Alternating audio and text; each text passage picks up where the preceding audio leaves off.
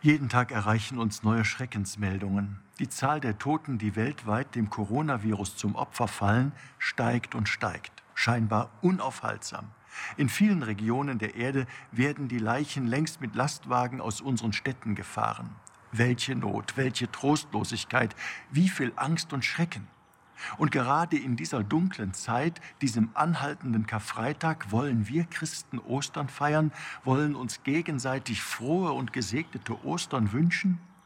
Wir Christen wollen nicht nur Ostern feiern, gerade jetzt müssen wir Ostern feiern, denn Ostern feiern wir, dass nicht der Tod das letzte Wort hat, sondern das Leben. Christus ist von den Toten auferstanden. Am Karfreitag war er unter Qualen am Kreuz gestorben. Noch vor Sonnenuntergang haben sie ihn ins Grab gelegt, das in einen Felsen gehauen war. Damit keiner den Leichnam holte, haben sie es sogar versiegelt und Soldaten als Wache davor gestellt. Am Ostermorgen aber ist das Grab leer.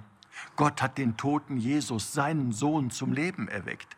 Er hat ihn nicht in das sterbliche Leben zurückgeholt, das er am Kreuz ausgehaucht hat. Nein, er hat ihn mit seinem eigenen göttlichen Leben lebendig gemacht, mit seinem Leben also, für das es keinen Tod gibt. Und das Beste daran? Die Geschichte ist nicht zu Ende, denn was Gott an jenem Ostermorgen an Jesus getan hat, das hat er nicht nur für ihn getan, sondern auch für uns, für uns alle.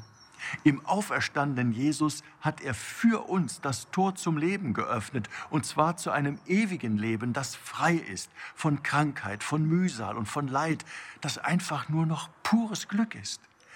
Indem Gott den toten Jesus erweckt hat, wurde unser Leben auf eine völlig neue Grundlage gestellt.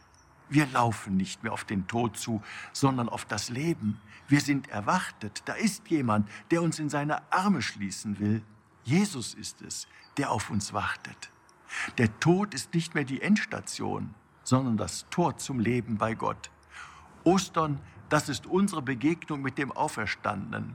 Diese Begegnung geschieht im Glauben. Seine Auferstehung ist auch für uns die Wende vom Tod zum Leben.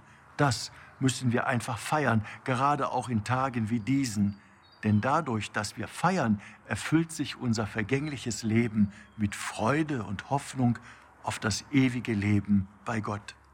In diesem Sinne wünsche ich Ihnen allen von Herzen ein frohes und gesegnetes Osterfest. Ihr Rainer Wölki, Erzbischof von Köln.